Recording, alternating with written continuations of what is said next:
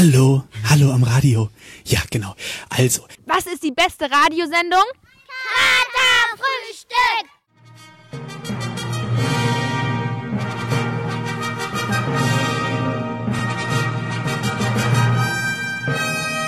Ein gruseliges und mystisches Willkommen aus dem Studio an euch da draußen. Herzlich willkommen zu unserer heutigen Sendung. Schön, dass ihr alle eingeschaltet habt draußen an den Radiogeräten oder in unserem Livestream im Internet. Wir freuen uns heute ganz besonders, dass ihr eingeschaltet habt. In entspannter Atmosphäre ist jeder herzlich willkommen. Die letzten Male bestimmten ein volles Haus und mega coole, abwechslungsreiche Beiträge den Abend. Ja, und heute geht es bei uns äh, um die drei großen Begriffe oder um drei große Begriffe, nämlich Katerfrühstück. I Fire It. 2018. wunderbar. Hört sich ganz spannend an, kann man sich erstmal noch nicht wirklich was drunter vorstellen, aber deswegen werdet ihr uns ja gleich aufklären, was es damit auf sich hat. Da schwingt Angst mit, auch ein bisschen Verwirrung und vielleicht auch die Frage, was machen wir hier eigentlich? Jetzt ähm, aber aus gegebenen Anlass haben wir unsere rasenden Reporter losgeschickt für einen kleinen Beitrag. Und wir gucken gerade zusammen gegen die Wand und vor uns befindet sich nichts, ein leeres Etwas. Enttäuschung pur und das auch noch kostenlos. War doch auch ganz nett, oder? Ja, sicher, ganz gut eigentlich, nicht? Anfang Dezember habt ihr bei den akademischen Wahlen gewählt. Nun stehen die Ergebnisse fest. Konkret bedeutet dies, Kuvi-Vorlesung mit Elster. Der Vogel verirrte sich bis zum Rednerpult. In seiner Rede forderte er mehr Gerechtigkeit, bessere Arbeitsbedingungen und eine stärkere Investition in Bildung. Was hat er gesagt? Ja, der Tatsachengehalt ist gleich null vielleicht. Aber eines ist unverzichtbar und das ist leckeres Essen, denn Hunger ist bekanntlich der Stimmungskiller Nummer eins. Der Magen braucht etwas Warmes, Deftiges. Und das gibt es bei Karl Toffel. Möchten Sie vielleicht noch etwas Kartoffelsalat, ganz frisch? Äh, Greifen Sie zu, greifen Sie zu. Essen ist keine Ja. Raketenwissenschaft. Und dann könnt ihr nochmal Senf dazugeben. Ja, auf jeden Fall. Doch. Nein, überhaupt gar nicht. die Konzentration des Stoffes sei gesundheitlich unbedenklich. Eine konstruktive und fruchtbare Auseinandersetzung, die auch zu konkreten Ergebnissen führt. Das schmeckt salzig. Euer Kleiderschrank quillt über und ihr wollt was loswerden. Ich würde einfach nochmal an den Weihnachtsmann fragen. Also ich muss sagen, ich mache das ganz gerne, weil es ist mit dem Frottee-Anzug, das ist ganz nett. Viele wissen es nicht, aber eigentlich wohne ich in Amsterdam, in einem Campingplatz und ähm, im Zelt wohnen ist nicht so einfach. Da braucht man dann auch mal einen Frottee-Anzug für die Gemütlichkeit. Exklusiv beim Katerfrühstück, das Christkind. Naja, also ich sage mal so, zu meinem Beinkleid ist es, ich habe immer dieses lange Kleid an und das kann schon mal lüftig werden. Ich bin jetzt mal ganz ehrlich auch wieder Weihnachtsmann. Ich habe oft zu kämpfen. Ich habe oft zu kämpfen mit Blasenentzündung. Ja. Und ich hoffe einfach, dass mir jetzt im 21. Jahrhundert auch mal die Frauen das, das Christkind auch mal, Und auch mal eine Hose tragen darf. ich, äh, hat, hat jemand vielleicht ein Taschentuch gerade parat? Ja, das ist natürlich traurig. Okay, das Mir war das doch gar hier ein nicht bisschen bewusst. außer Kontrolle. Ich muss mal hier einmal kurz den Riegel vorschieben, damit sich die Emotionen einmal wieder beruhigen können. Ja, sehr gern. Also, Für diejenigen unter euch, die lieber zu fancy Hits aus den 80ern abtanzen wollen, haben wir vielleicht den passenden Song parat. Und das ist Gör von, nee, Walnuss von Gör. Viel Spaß. Und wir starten jetzt erstmal mit dem ersten Song von Das Ziel No Effekte. Davor aber nochmal ganz frische Musik für euch. Das ist die Balance von Fools. Aber jetzt machen wir erstmal weiter mit Musik. Und damit diese Unikate wie der Kasten Bier im Kühlschrank nicht verbrennen, verbrennt, sollte man daraus ein Serienmodell herstellen und deswegen auch der nächste gleichnamige Song Serienmodell von Haiti. Da kann man schon mal applaudieren. Wir sind schon fast am Ende unserer Sendung angelangt und äh, möchten jetzt nochmal einen ganz großen Dank ansprechen. kommen wir ja zu unserem Fazit. Sonst äh, war ich positiv überrascht tatsächlich und fand das auch sehr schön zu sehen. Aber haben einfach auch eine coole Show gemacht und viel gedanced so. Aber Das, was ihr gerade hört, ist das Campusradio von der Leuphana. Also die haben wirklich hier richtig viel Herzblut und Zeit reingesteckt. Wir wären alle froh, wenn wir mal so einen Arbeitseifer bei der nächsten Hausarbeit an den Tag legen könnten. Also wenn es Überforderung ist, dann definitiv eine positive, weil es so viel, ähm, so viel coolen Input gibt, den man irgendwie verarbeiten muss, äh, so viele tolle Leute, die man kennenlernt und ja, also ich denke, alle gehen da nicht ganz positiv ran. Bis nächstes Jahr. Alles Gute und ich beende diese Sendung mit den Worten, mit denen ich sie immer beende. Bürger verantwortlich für diese Bürgerrundfunksendung war Joanne Ilona Borowski.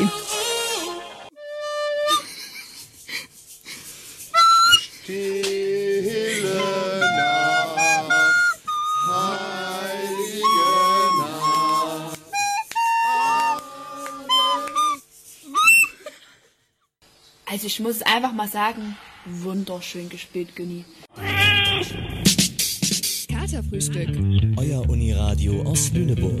Wir machen euch wach mit jeder Menge Musik und Infos. Partys und Politik. Menschen und Meinungen. Alles rund um den Campus und aus Lüneburg.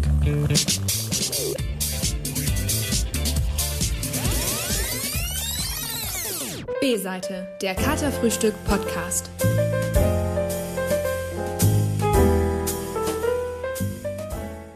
Sendeverantwortlich für diese Bürgerrundfunksendung ist Patrick Henschen.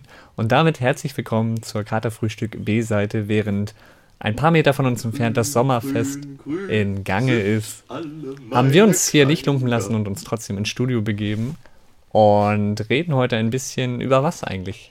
Über was reden wir eigentlich? Übers Grüne. Übers sehr Grüne. Ja, grün, grün, grün sind alle meine Kleider. Danke, Daniel. Das haben wir verstanden. Aber nicht erst seit der Europawahl, würde ich sagen, ist das Thema Umweltschutz in aller Munde. Und wir haben uns gefragt, wie grün ist eigentlich Lüneburg? Wie grün ist die Leuphana? Und Themen wie Müllreduktion oder CO2-Einsparungen sollen heute mal kein Thema sein. Wir wollen auf die schöne Seite des Lebens gucken. Garten, Blumen, Wiesen und Bienen. Und natürlich den Campus. Und natürlich den Campus. Und da möchte ich gleich mal mit einer wunderschönen Frage einsteigen in die Runde. Warum bauen wir unser Gemüse eigentlich nicht alle schon selber an? Tja, das ist eine gute Frage. Ähm, ich glaube, es gibt Menschen, die das sehr entspannt finden, ähm, Gemüse anzubauen oder so im Garten unterwegs zu sein, an der Luft zu sein und ähm, ja, sich mit der Natur auseinanderzusetzen. Aber es gibt halt auch Menschen, die das, glaube ich, nicht so entspannt finden. Und ich glaube, ich gehöre leider zu letzterem. Ich kann, ich kann da irgendwie nicht so viel draus ziehen. Und dann dazu sozusagen meine Freizeit mit zu verbringen, ähm, ist dann so eine kleine Hürde sozusagen. Das nutze ich dann eher für andere Dinge und kaufe mir meine schlechten, großagrar, wirtschaftlich hergestellten äh, Billiggurken. Und natürlich ist so, wie wir leben, auch nochmal eine ganz entscheidende Sache, denn wir leben nicht mehr in einem Haus mit großem Garten, sondern wohnen häufig übereinander und da ist dann eben keine Platz für eine Ackerfläche. Unser Balkon ist zum Beispiel auch nicht so super groß, dass wir jetzt große Blumenkästen aufstellen könnten. Und gewisse Vegetation braucht ja eben einen gewissen Raum einfach. Ich glaube, es ist auch einfach eine Raumproblematik und einfach gerade noch nicht, oder nicht in unserer Zeit so wieder Gemüse anzubauen. Ja, da man seinen Bedarf nicht selber decken kann, ist es wahrscheinlich auch mehr ein, ja, ein Hobby und nicht wirklich ähm, ja, Selbstversorgung, wie man sie sich im Buche vorstellt. Ja, aber so ähm, bestimmte, also ich meine, äh, Gemüse nicht, aber ähm, äh, Kräuter im, im Topf, das hat man ja ziemlich oft in der, äh, in der Küche stehen. Und also wir haben jetzt in der WG zum Beispiel, haben wir auch fünf Töpfe mit äh, irgendwie verschiedensten Kräutern. Ähm, und so natürlich selbstversorgermäßig ist das nicht, aber es ist schon mal ein Anfang. und so ein, ja, ein bisschen was Grünes, was man sozusagen selbst herstellt.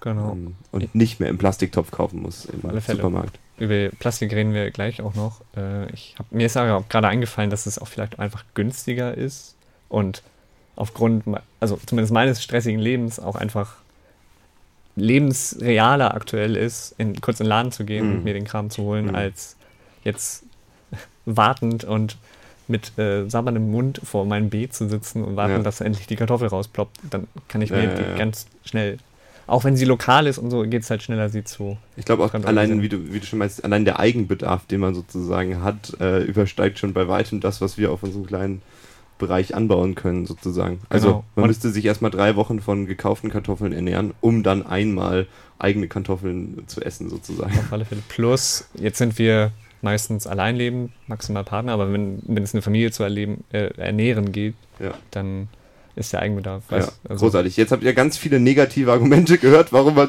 zu Hause auf keinen Fall selbst was anbauen sollte. Haben wir denn da noch irgendwie ein paar Ideen, wie es trotzdem funktionieren kann? Also Entspannung ist vor allem auf alle Fälle eine Sache, weil das auch total entschleunigt. Mein Vater hatte früher einen Schrebergarten Mhm. und dort drin zu buddeln und äh, die Früchte seiner Arbeit zu erkennen. Also im Frühjahr einsehen, dann ernten, darüber hinaus das Pflegen und äh, mit dem Ganzen auch ein bisschen wachsen, auch ein bisschen, ja, weg von Elektronik, Digital Detox ähm, oder auch mal nervigen Freunden, sondern einfach nur ein bisschen in der Natur chillen. Ähm, ich glaube, das ist einfach sehr, sehr positiv. Es ist, glaube ich, nicht nur die Arbeit an sich, also da gehe ich voll mit, das hat was total äh, Erdendes, und wenn ich es mal so ausdrücken Oh. darf, ähm, sein eigenes Gemüse oder auch andere Pflanzen anzubauen, das denke ich, ist eine schöne Arbeit. Aber auch das, was man am Ende rauskriegt, ähm, das Grün, die Pflanzen, wenn man da auf seiner Terrasse sitzt, ähm, dann denke ich, hat das auch eine beruhigende Wirkung auf einen. Ich werde ähm, mit ein paar Freunden zusammen äh, in einer Woche meine Terrasse begrünen. Das ist zumindest der Plan. Mal schauen, ob das was wird. Und ich freue mich schon auf die Arbeit, A, und B, darauf, dann tatsächlich da zu sitzen und mir das anzuschauen. Ich denke, das ja, wird ganz schön. Aber sollen das äh, Zierpflanzen werden oder was planst du da drauf zu stellen? Oder tatsächlich die Kartoffelsträucher? Das ist eine sehr gute Frage. Also, so ein paar Nutzpflanzen haben wir da oben schon, Kräuter vor allem, und tatsächlich auch einen, einen Kürbis. Vielleicht Ein Kürbis, ähm, werden wir den feierlich irgendwann im Herbst dann auch verspeisen. Mal schauen, was davon Wie groß wird. ist er bisher? Naja, wir haben ihn vor zwei Wochen eingepflanzt. Drei Wochen, vier Wochen, kann sein. Kastaniengröße. Man, man sieht noch nicht so viel. Okay, okay, okay. Aber das erhöht ja auch die Spannung, ne? was da, was da rauskommt. Nachher kommt, eine, nachher kommt eine Gurke raus und du bist so, Ja. fuck, die haben uns verarscht.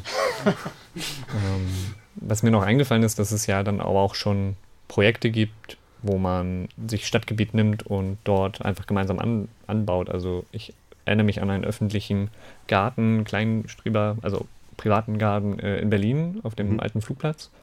Ähm, das war sehr spannend äh, zu beobachten, dass man einfach ja quasi eine eigene Kommune da entsteht und dann jeder seinen Kram mit anbauen kann und da einfach Stadt, Kultur, Raum wieder für Landbearbeitung, Landwirtschaft genutzt wird. Ich glaube, sowas ähnliches gibt es auch in Lüneburg und da sprechen wir gleich, glaube ich, noch drüber. Aber ich würde sagen, jetzt hören wir erstmal rein in das erste Lied. Ähm, ja, viel Spaß.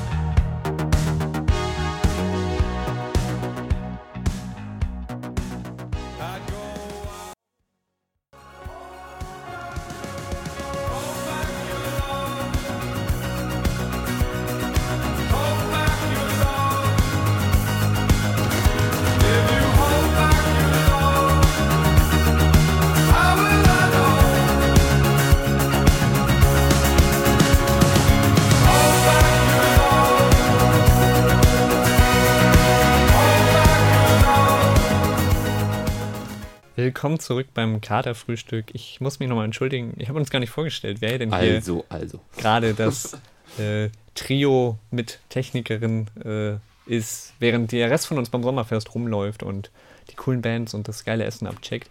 Am Mikrofon für euch sind Patrick. Daniel. Und Carlo. Und wo waren wir eigentlich gerade stehen geblieben, Carlo? Und, und die Ellie macht die Technik, weil du eben Technikerin gesagt hast. Ja, das. Die, die Ellie macht unsere Technik, die großartige Ellie. Die großartige Ellie. Okay, wo waren wir gerade stehen geblieben? Patrick, du hattest gerade von Tempelhof gesprochen, dem alten Berliner Flughafen, und angerissen, dass es da so etwas gibt wie einen Kulturgarten. Und für viele Leute ähm, klingt ja dieses Projekt Schrebergarten auch ein bisschen unsexy. Kann ich verstehen aus eigener empirischer Anschauung. Aber ich war auch Tempel, ähm, am Tempelhof und habe mir diesen Garten mal angeschaut und ich fand es richtig geil. Es mag an der Stimmung gelegen haben, es war ein ruhiger, lauer Sommerabend, aber diese, dieser Flair, der da von, von den Leuten ausging, die da ganz gechillt mitten in dieser Großstadt ihr, ihr Gemüse gebaggert haben, das hatte eine Wirkung auf mich. Das hat mich richtig gecatcht. Okay, und äh, wenn wir jetzt nach Lüneburg schauen, ist das hier irgendwo realistisch? Gibt es da etwas oder wie sieht's aus? Unsere äh, Technikerin Ellie nickt gerade. Äh, erzähl mal. Ja, tatsächlich gibt es da etwas. Und zwar gibt es den Wirgarten. Das ist ja eine Gruppe von Menschen erstmal, die sich zusammengefunden haben. Inzwischen ist es ziemlich groß. Also es ist da irgendwie eine Fläche von über 82.000 Quadratmetern ne- in Ochtmissen, die mit einem Team, die anbauen, die gärtnern und die dann eben die Produkte unverpackt in verschiedenen, an verschiedenen Orten in Lüneburg zur Verfügung stellen. Das heißt, man ist Teil einer Gemeinschaft. Das ist wirklich dieses Partizipative, es ist auch demokratisch aufgebaut. Und ähm, das Besondere ist, dass man einen sogenannten Erntevertrag abschließt. Also man wird erstmal Mitglied, dann äh, schließt man diesen Erntevertrag ab, da sucht man sich aus, okay, möchte ich Gemüse S, M, L oder XL, je nachdem kostet es dann verschieden, hat aber auch andere Vorteile so. Äh, und dann gehe ich in den Laden oder zu dem Ort, zum Beispiel im Mosaik. Ist immer ein Gemüsestand und da kann man dann hingehen, einmal die Woche und sich, okay, wenn ich jetzt zum Beispiel das Erntevertrag-Paket gewählt habe, dann gehe ich einmal die Woche zum Mosaik und hole mir zwei Kilogramm Gemüse ab. Das ist dann auch abhängig vom Gemüse ein bisschen, wie viel das dann ist und ähm, ist genau. Ich habe dann immer mein frisches Gemüse und auch saisonal und eben quasi von direkt vor der Haustür. Und wahrscheinlich auch alles Bio, oder? Natürlich. Natürlich, natürlich. Ganz besondere Sorten. Okay, das klingt super spannend. Wenn der ein oder andere Zuhörer, die eine oder andere Zuhörerin da mitmachen möchte, wie kann ich die denn erreichen? Also man kann die ganz einfach googeln. Die haben also Wirgarten Lüneburg. Inzwischen sind sogar schon über 400 Mitglieder, also es ist Wow. äh, sehr beliebt und alle können mitmachen. Ähm, wer ganz aktiv ist, kann dann sogar Teil des Vorstands werden und direkt mit Entscheidungen treffen. Kannst du aus ähm, Erfahrung oder äh, einfach so sagen, wie, wie viel Zeit das ungefähr beansprucht, wenn man da mitmachen möchte? Also ist das flexibel oder ist das wirklich ein, das Haupthobby, was man dann hat, wenn man da mitmacht? Mm, Also wenn du als Mitglied dabei bist, dann hast du erstmal, das ist nicht besonders aufwendig, aber es ist halt ein bisschen mehr Aufwand vielleicht als in den Supermarkt zu gehen, weil du dir die Zeit nehmen musst, zum Mosaik zum Beispiel oder zum Budni zu gehen, da ist es nämlich auch. Und halt jede Woche, du darfst auch nicht auslassen, sonst musst du halt einen Freund Mhm. bitten oder so, aber du gehst halt jede Woche dahin und holst dein Gemüse ab und das musst du halt auch wirklich durchziehen. Und ähm, das ist super wichtig. Aber ansonsten hast du jetzt keine weiteren Verpflichtungen. Also sei denn, du möchtest dich weiter engagieren, dann gibt es da durchaus die Möglichkeit. Okay. Und das klingt schon komfortabler, als selber in der, einmal in der Woche in den Schrebergarten und dort Das äh, stimmt. Hand anzulegen. Und man hat trotzdem sein eigenes Feld sozusagen und weiß, wo es herkommt und kann mal eben nach Ochtmisten radeln, wenn man äh, ein bisschen Unkraut jäten möchte. Also das ist Fälle. wirklich eine gute Idee eigentlich. Ja. Voll schön. Danke, dass du das mitgebracht hast. Ja, sehr gerne. Okay, wie sieht's denn sonst aus mit dem Campus Lüneburg? Wie grün sind wir denn hier so? Also, Ja, wir haben ja sogar eine eigene Initiative, Oh. äh, die sich um ähm, Grünung auf dem Campus kümmert und ganz besonders ums Gemüseanbauen. Mhm. Essbarer Campus, die haben mehrere Meter, die auf dem Campus verteilt und ganz viele aktive Mitglieder, die sich darum kümmern. Wisst ihr da noch mehr drüber? Habt ihr da schon mal von gehört? Ich glaube, es war nur die, diese ähm, Hochbeete, die überall stehen, oder? Und es, es gab eine Zeit lang da so ein Schild dran, hier werden bald Erstis äh, verbuddelt oder so. ich, äh, ich weiß nicht mehr genau den genauen Wortlaut, aber die standen auf jeden Fall ein Jahr rum äh, in uns, äh, unserem ersten Semester. Als äh, du dann kamst, war das mit Erde gefüllt und vielleicht gibt es im nächsten Jahr sogar Pflanzen da drin. oder gibt es jetzt schon welche? Ich habe noch keine gesehen. Also nach meinem Kenntnisstand, die gibt es ja schon seit 2014 und ähm, die haben zwischendurch, zwischendurch ein bisschen pausiert, weil einige Leute sind wieder abgesprungen, wie das bei Initiativen so ist, man kennt das. Mhm. Und äh, eigentlich wollten die aber jetzt dieses Jahr richtig aktiv starten. Ich habe auch schon häufig im Biotopgarten, das ist ja auch eins von diesen Beeten, da ähm, Kommilitoninnen von mir gesehen. Ich bin ja Umweltwissenschaftler und wir sind alle total begeistert und äh, wir sind fleißig am Unkrautierten, ja. Super spannend. Äh, kann ich mich dann einfach bei der Initiative melden oder einfach da was rauspflücken oder wie läuft das ab? Mit Pflücken, Mundraub. mit Pflücken, da müsste ich dann nochmal äh, nachfragen, aber ich glaube, die sind froh um jedes Mitglied, das sie dazu kriegen und äh, auch recht flexibel bei der Einteilung. Also ich glaube, die sagen nicht nein, wenn du mal ein bisschen die, die Schippe anlegen willst. Klar. Ja, was ich noch ganz äh, spannend fand, ähm, dass Leute, die nicht dieses Campus-Gefüge, was wir hier so haben, kennen, ganz erstaunt sind, dass es hier so, ja, es ist nicht von Gebäude zu Gebäude gehen, sondern man kann auf der Mensawiese chillen, man kann ins Biotop gehen. Wie wichtig ist euch denn so ein Draußen-Campus auch beim Studieren? Total, das ist äh, ein ziemlich großer Aspekt irgendwie. Erstmal natürlich, dass wir eine Campus-Uni sind und man eben nicht in der Innenstadt äh, im ähm, ja, CO2 von A nach B äh, hastet, sondern ja eben hier in dieser schönen, etwas abgeschiedenen Atmosphäre sein kann. Und natürlich ist irgendwie Natur auch wichtig, um so ein bisschen von diesen ganzen denkerischen Dingen, in denen wir uns immer befinden, auf so einer, in so einer Universität, ähm, ja, wieder so ein bisschen abzulösen und wieder äh, back to the roots zu gehen, sozusagen. Ich hatte das ähm, selbst im Winter, im Sommer ist es natürlich besonders schön, da kann man gut draußen sein, aber selbst im Winter bin ich gerne mal mit Freunden äh, in den angrenzenden Wald hier gegangen und so eine kleine äh, Regen-Matschwanderung gemacht, so. Ähm, ja, es ist einfach sehr schön und sehr gut, dass es, dass es äh, das in der Form gibt. Ähm, und trotzdem gibt es, glaube ich, so Ecken, die man auch noch irgendwie noch grüner bekommen könnte. Fälle. Ähm, ähm, zum, also ich denke mir immer so, wir haben so schöne äh, rote Klinkerbauten hier. Ähm, die korrespondieren doch eigentlich immer wunderbar mit so Weinranken oder Efeu oder so. Ähm, das könnte man doch eigentlich mal anpacken und so ein paar äh, Kletterpflanzen hier irgendwie ansetzen. Ja. Und auch, du sagst ja gerade rote Klinkerbauten, was Ja. ist die Komplementärfarbe von Rot? Grün, so. Wunderbar.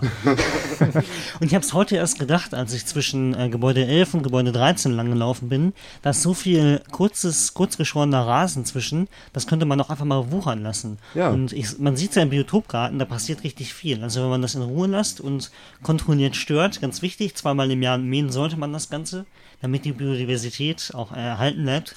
Sehr gut. Kurzer Uwe-Block, Entschuldigung. ähm, dann wird, das auch, dann wird das auch nicht nur grün, sondern richtig bunt. Und wenn ich durch den Biotopgarten laufe, ich genieße das sehr.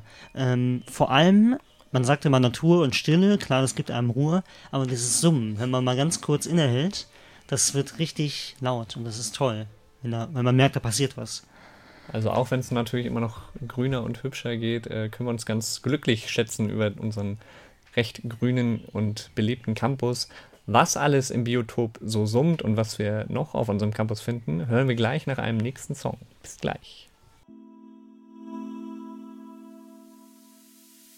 We get lost in the night, in the middle of June. And I finally doubt that you'll die of soon.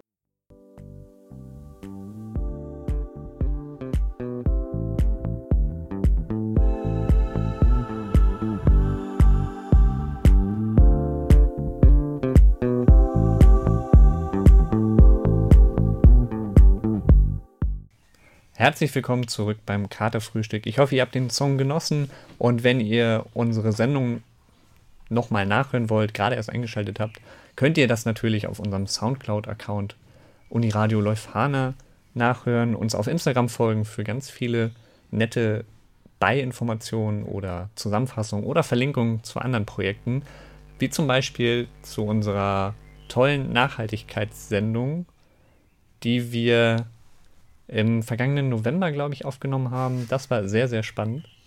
Ähm, wir haben gerade über summende Sachen im Biotop geredet. Leute, wie ist eure Biokunde? Bienen, Wespen, Hummeln, Bremsen? Für mich ist das alles so fliegt, sticht und nervt. Das, äh, Okay. ja. Und- nee, aber ich finde, es gibt noch Abstufungen. Also Hummeln sind süß, Ja, weil- sie so ein bisschen brummig Ja. sind. Ähm, und äh, Bienen sind auch toll, eigentlich, ja, weil die sind, das sind Kamikaze-Objekte. Also wenn sie äh, dich stechen, dann bringen sie sich um danach. Wespen sind in der Tat sehr nervig. Aber ich habe ich hab mal noch eine kurze Frage, bevor wir Ja. rübergehen, äh, an, an den, unseren Umweltwissenschaftler. Ich habe das Gefühl, alle reden ja immer vom, vom Insektensterben. Ne? Ähm, und ich habe das Gefühl, tatsächlich die coolen Insekten, die sterben alle. Also es werden weniger Bienen irgendwie gefühlt und auch Hummeln habe ich, ich weiß nicht mehr, wann ich zuletzt eine Hummel gesehen habe.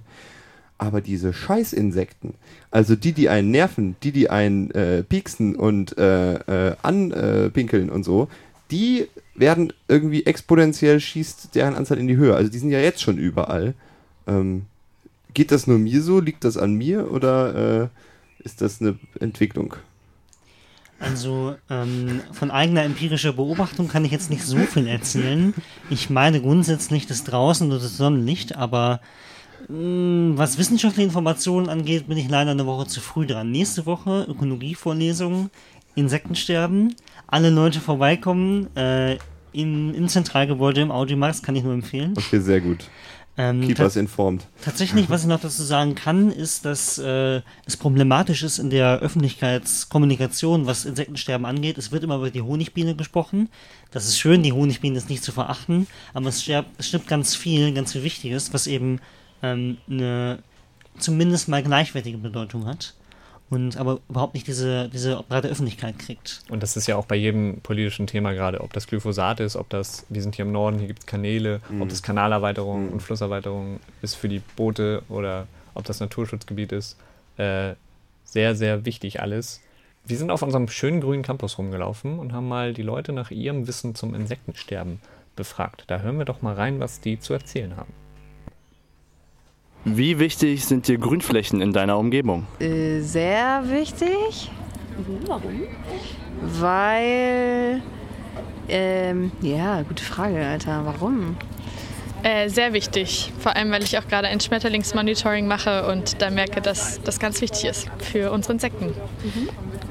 Ziemlich wichtig, weil ich es sehr schön finde, wenn es grün und frisch und bunt um mich herum ist ähm, und ich die dann vor allem im Sommer auch gerne nutze. Ne, ist total wichtig, auch damit die Leute ein bisschen äh, ja, runterkommen können und so. Also ja, ist mir sehr wichtig. Auf einer Skala von 1 bis 5, 5. Kannst du uns den Unterschied zwischen Bienen, Wespen und Hummeln erklären? Glaube schon, ein bisschen. Also Bienen sind die, die einen Stachel haben und wenn sie jemanden pieksen, dann sind sie den los und sterben, glaube ich. Wespen sind ja eigentlich Wildbienenvölker. Bienen sind häufig bekannt als die Honigbienen, die eigentlich, würde ich mal sagen, zu 99 Prozent auch in menschlicher Hand sind, sage ich mal. Wie? Jetzt, wie die sich unterscheiden? Na, Hummeln sind diese Dinger, die physikalisch eigentlich gar nicht fliegen dürften, weil die so fett sind. Und die sind auch so süß, die sind auch, die sind dann nicht so aggressiv. Wespen sind aber aggress am aggressivsten, weil wenn die zustechen, dann ist der Stachel nicht raus. Bei Bienen ist der Stachel gleich raus und die kacken gleich ab. Äh, Hummeln sind dick und beißen und Bienen sind sehr gut und Wespen sind Arschlöcher. Könntest du dir vorstellen, in deiner Umgebung, in deinem Garten zum Beispiel, Platz für Bienen zu schaffen? Ja, kann ich mir schon vorstellen. So einen kleinen Bienenstock oder so ein Wespenhotel. Wespenhotel vielleicht nicht, aber. Naja, kommt drauf an, wo in meiner Umgebung. Ich würde sie nicht direkt vor mein Fenster klatschen, aber ich wäre bereit dafür, ja. Mhm. Keine Ahnung, man kann die auch auf Dächer oder sowas drauf tun, das ist immer ungenutzter Platz. Ja, auf jeden Fall. Wir haben jetzt auch beim Hochschulsport ein Bienen- und äh, ein Insektenhotel und da bin ich ein sehr großer Unterstützer von. Also bei mir im Zimmer jetzt direkt eher weniger, aber im, äh, im Garten wäre schon okay. Mit. Ähm, ja, richtig gern. Ich will auch bald ein Insektenhotel bauen. Und unsere Lieblingsfrage, könntest du bitte die Geräusche von Wespen, Hummeln und Bienen nachmachen? Nee, sorry.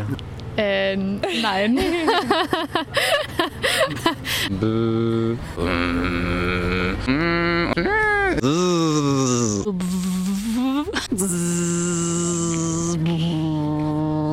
Wir merken, der Campus hat schon eine gewisse Ahnung. Wir hoffen, dass wir heute noch mehr erfahren können. Dankeschön. Ob ihr mehr erfahren könnt, nicht, aber das deckt sich auf alle Fälle mit unseren Erfahrungen, oder Daniel? Du meinst ja auch gerade, Ja. es gibt Liebetiere, es gibt Es gibt- Arschlochwespen. Das Ja. äh, finde ich sehr treffend Ja. wiedergegeben. Aber habt ihr jetzt gerade unterscheiden können, was welches Tier war? Also was war jetzt die Biene, was war die Wespe? Ah, ja. Ja? Auch das vor allem. Äh, Carlo, würdest du mal bitte für unsere Hörer eine Hummel nachmachen? Ich als qualifizierter Umweltwissenschaftler tue das sehr gerne. Ich stelle mir das monoton Ja. und, und dumm Ja. vor irgendwie, Ja. weil ja, wir hatten es ja schon gesagt, Hum- Hummeln sind eher pummelig. Ja, ähm, aber sie sind auch sehr genügsame Tiere, ja. Also sie, sie setzen sich dann in so einen Blütenkelch und denken sich so, geil, ist schön hier, hier bleibe ich erstmal. Und so eine Biene ist natürlich eher Emsig. Äh, emsig, ja. da, Genau, ja. In dem Blü Blütenkelch braucht es ja auch gar kein Orchester oder so, da reicht ja Nö. ein monotone background Ja, ne? ist doch geil. Also einfach so, ein, so eine Baseline und äh, kannst ein bisschen Nektar schlürfen und den Tag genießen, einfach in der Sonne. Also Das wenn ihr echt, also Hummeln sind meine, also most important, also wirklich Favorites. Also wenn ihr summende Studierende auf dem Campus seht, das ist alles ganz normal hier auf unserem wunderschönen grünen Campus. Wir reden gleich über die fliegenden Insekten noch ein bisschen mehr. Da gibt es wirklich noch ein bisschen mehr zu erfahren bei uns. Aber erstmal gibt es Urlaub machen von Klar. Ich will mit dir Urlaub machen in einer Welt ohne Menschen. Ich will mit dir Urlaub machen ohne Geld, ohne Grenzen.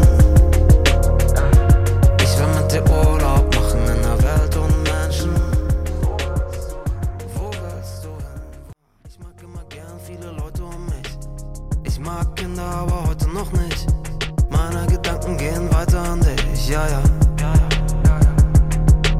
Du hast immer Lust, um Spiele zu spielen. Du brauchst Zeit, um Dinge zu fühlen. Ich hätte dich gern immer bei mir, ja, ja. Wann hast du Zeit? Ich will mit dir Urlaub machen in der Welt ohne Menschen. In der Sonne liegen, Nektar schlürfen, Urlaub machen. Das war Clan. Ich habe jetzt auch ein bisschen Bock auf Urlaub, aber hier auf dem Campus geht ja richtig die Action ab. Ihr seid hier beim Katerfrühstück. Neben uns ist das Sommerfest. Und wer macht eigentlich. Ach, stimmt, wir müssen ja Nachrichten machen. Let's go. Kritisch, kompetent, kurios. Die Katerfrühstück-Neuigkeiten aus und um Leufanien.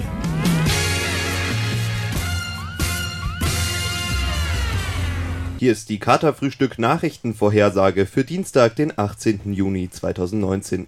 Heute im Studio Daniel Frevel. Guten Tag. Die folgenden Nachrichten und alle darin enthaltenen Personen sind frei erfunden und oder satirischer Natur.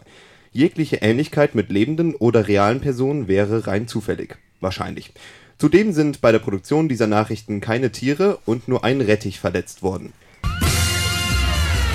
Lüneburg. Wenn Sie diese Nachrichten hören, verpassen Sie leider gerade das Aster Sommerfest. Tut uns leid. Lüneburg. Die Leuphana Universität eröffnet einen eigenen Golfclub. Die Fachschaft Die Fachschaft möchte diesen auf dem begrünten Dach des Zentralgebäudes errichten. Regenwasserbetriebene Wasserstoff-Golfkarts sind ebenfalls geplant. Auch Hochschulpräsident Sasa Löffel zeigte sich begeistert. Wir glauben damit, die Elon Musks Norddeutschland auf Flächen über unserem Universitätsgelände locken zu können, sagte er unserem Medienunternehmen. Die Eröffnung soll in zwei Monaten in Anwesenheit des Vorsitzenden des Golfvereins Uelzenzelle Gifhorn West, Prof. Dr. Donald Trump stattfinden. Bockelsberg Schon länger rätseln Studierende beim Besuch der Bibliothek darüber, was sich wohl hinter den liebevoll und fachmännisch montierten Spanholzplatten im Bibliotheksfoyer verbirgt. Bei einem feierlichen Abriss derselbigen am gestrigen Abend lüftete ein Bauarbeiter mit Vorschlaghammer feierlich das Geheimnis.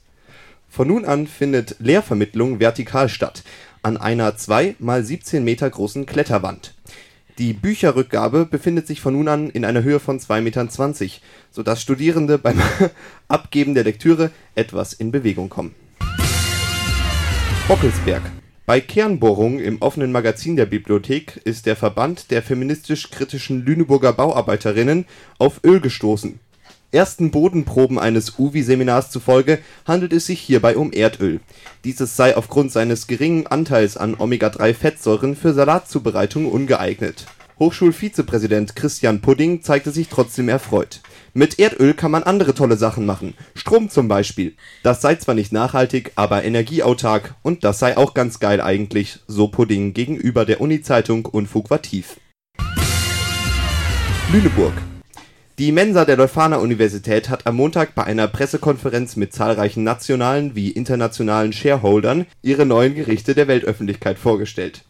Das bekannte Angebot an Edelspezialitäten wie zum Beispiel Flusskrebs-Tatar, Kaviarpasteten und Avocadosuppe soll nun ergänzt werden durch eine Palette an innovativen Haute-Cuisine-Köstlichkeiten, darunter Knoblauchspalten mit Kartoffeldip, Spaghetti-Limetten, allerlei Leipzig und Toast mit Kräuterbutter Lüneburg.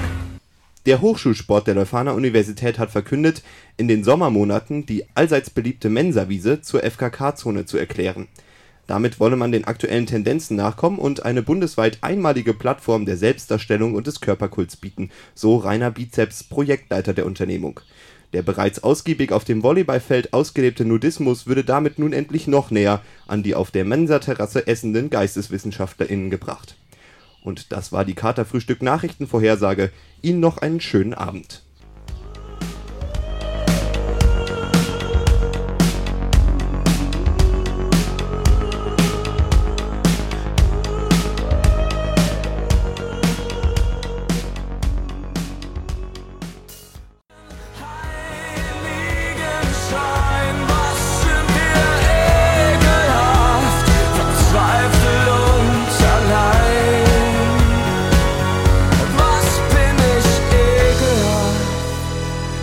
verzweifelt uns allein. Also diese Musikauswahl macht dem Sommerfest zumindest Konkurrenz. Schön, dass ihr immer noch dabei seid und uns bei unserem Geschnacke zuhört. Carlo, Daniel, wie geht es euch? Seid ihr noch alle fit und wach und munter über den grünen Campus mitzuplaudern? Ich bin fit und emsig wie eine Honigbiene. Ja, und ich bin genügsam wie eine Hummel. Okay, und um das jetzt mal alle mal zu klären, was genau Bienen machen, was die Bienen bei uns auf dem Campus machen und wer überhaupt mit denen zu tun hat, das hören wir jetzt im Beitrag. Das Katerfrühstück befindet sich heute im Biotop auf dem Leuphana Campus und wir reden hier heute mit Dr. Thomas Niemeyer, technischer Mitarbeiter im Institut für Ökologie und wir reden heute hier mal ein bisschen über die Bienen, die hier ihren natürlichen Lebensraum gefunden haben. Und da wäre meine erste Frage, warum sind Bienen so wichtig für die Umwelt und auch für uns Menschen? Das ist eine sehr tiefgreifende Frage. Bienen haben eine sehr zentrale Bedeutung für die Ökosysteme und auch eine zentrale Bedeutung für die Produktion von Nahrungsmitteln. Aber bevor wir über die Biene an sich reden, muss eigentlich einmal, erst einmal klargestellt werden, dass es neben der Honigbiene 561 weitere Wildbienenarten in Deutschland gibt. Und äh, die Honigbiene ist nur eine von äh, diesen Bienenarten. Und äh, von der Bedeutung her hat die Honigbiene, steht sie sehr im Fokus, weil sie sehr bekannt ist, äh, weil wir alle wissen, dass diese Honigbiene ähm, Blumen, äh, Pflanzen bestäubt.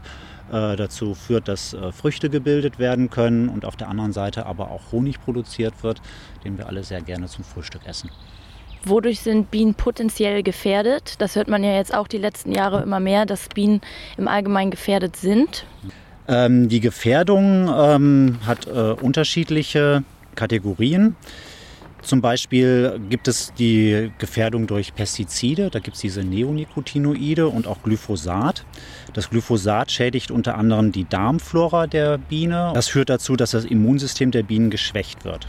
Dann gibt es Krankheiten wie die Varroa-Milbe oder die Faulbrut. Und ähm, eine andere Gefährdung was besonders die Wildbienen angeht, ist der Habitatverlust. Äh, so gibt es zum Beispiel in der Landschaft immer weniger Feldgehölze, die als Brutstätten für diese Wildbienen dienen. Es gehen artenreiche Blumenwiesen verloren und das führt dazu, dass die Bienen dann ein einseitiges Nahrungsangebot äh, haben. Und wir wissen alle, was dass eine einseitige Ernährung auch bei Menschen äh, zu Mangelerscheinungen oder Krankheiten führen kann. Und ähm, was wäre wichtig quasi, um den Erhalt von Bienen zu sichern? Was kann ich auch als Privatperson dafür tun, dass quasi die Bienen nicht mehr so gefährdet sind? Man kann natürlich jeder Einzelne vor, seinem, vor seiner Haustür, auf dem Balkon oder im Garten dafür sorgen, dass äh, ein möglichst großes Nahrungsangebot den Bienen zur Verfügung stellt. Dazu gehören artenreiche Blumenwiesen. Und da ist es eben ganz wichtig, dass man die Rasen nicht kurz hält, sondern die Wiesen, wie hier im Garten, auch einmal wachsen lässt, dass möglichst viele Pflanzen zur Blüte kommen und die dann den Bienen als Nahrung zur Verfügung stehen. Und äh, man kann den Bienen natürlich auch, äh, besonders den Wildbienen, darin unterstützen, dass man ihnen Nistmöglichkeiten gibt. Wir haben hier im ähm, Biotopgarten auch äh, ein Bienenhotel oben auf dem Hügel stehen und das sind so, da sind so Schilfröhre drin, wo die Bienen äh, Nistmöglichkeiten finden. Da gibt es unterschiedliche Bauanleitungen äh, im Internet auch zu finden. Es müssen auch Bäume in der Nähe sein. Die äh, Bienen brauchen Harz, Baumharz, um damit äh, Propolis äh, ähm, zu ähm, erzeugen und den Bienenwachs.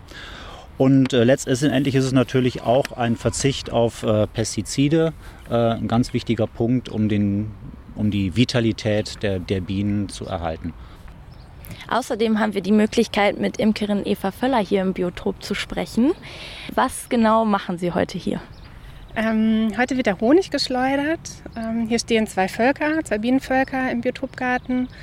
Ähm, ja, und der Honig ist reif, ist Anfang Juni.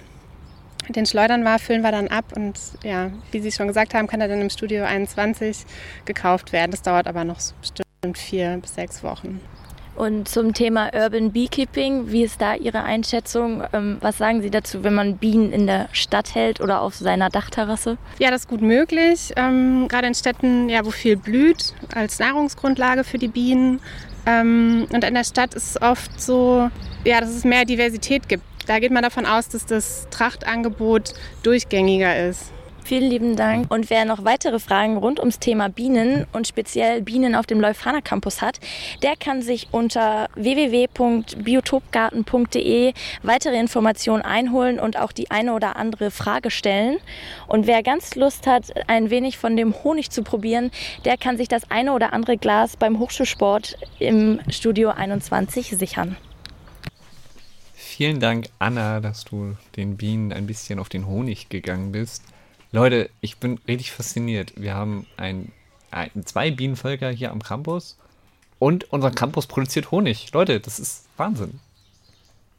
Leute, wo ist eure Begeisterung? Ja, das, Wus äh, wusstet ihr das? Ich wusste es nicht, das, tatsächlich, dass Ganz- wir eine, eine Honigschleuder auf dem Campus haben. Ja, in Gebäude 14. 14. Das ist super, super Aber super. tatsächlich hatte ich schon oft Seminare in Gebäude 14. Ich habe das Ding noch nie gehört. Also Man es hört's auch nicht. Muss auch, okay. Hat mir Anna erzählt. Okay. Ist es eine bestimmte Saison, zu der man den Honig dann im Studio 21 kaufen kann? Oder ist das dann quasi ganzjährig? Äh, wir spielen einen kurzen Werbejingle ein. Was? Ab Juli. Ab Juli Ab kann man Juli. sich den Honig reinsnacken.